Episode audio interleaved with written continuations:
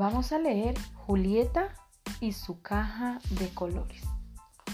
Una lectura de Santillana. Cuando a Julieta le regalaron una caja de colores, no sabía cuánto se iba a divertir. Una tarde que llovía, no pudo salir a jugar con sus amigas para no aburrirse. Sacó su caja de colores y, en una hoja de papel, empezó a pintar. Pintó una ciudad que parecía de un cuento, de un país lejano, como que si se hubiera hecho de un tablero de cuadritos de colores. Al día siguiente, un día lleno de sol, quiso acordarse de la tarde lluviosa y poco a poco su hoja se fue llenando de nubes y gotitas, hasta que vio una gran tormenta. Julieta empezaba a divertirse mucho con su caja. Sentía que con ella podía ver en el papel lo que no tenía delante de sus ojos.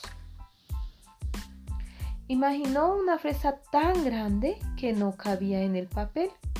Era enorme, jugosa, dulce y muy roja.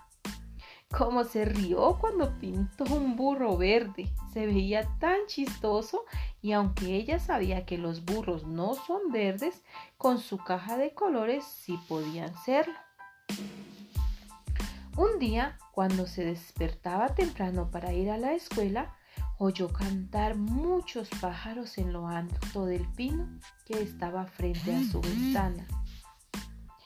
Todo, todo era maravilloso. Ese día pensó, ¿de qué color es el canto de los pájaros? Por la noche, antes de dormir, trató de imaginar con su caja de colores aquello que había oído en la mañana. Esa noche, Julieta soñó cosas extrañas, tan raras como nunca había visto. Ella volaba por un mar donde los pájaros se confundían con los peces y las flores.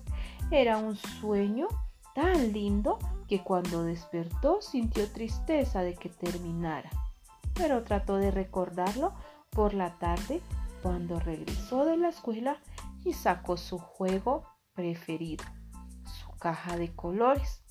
Entonces Julieta ya sabía que su caja era mágica, porque como los magos que hacen aparecer conejos en los sombreros o barajas en el aire, así ella con sus colores hacía aparecer ciudades, lluvias y frutas, burros de colores, cantos de pájaros y sueños en su cuaderno.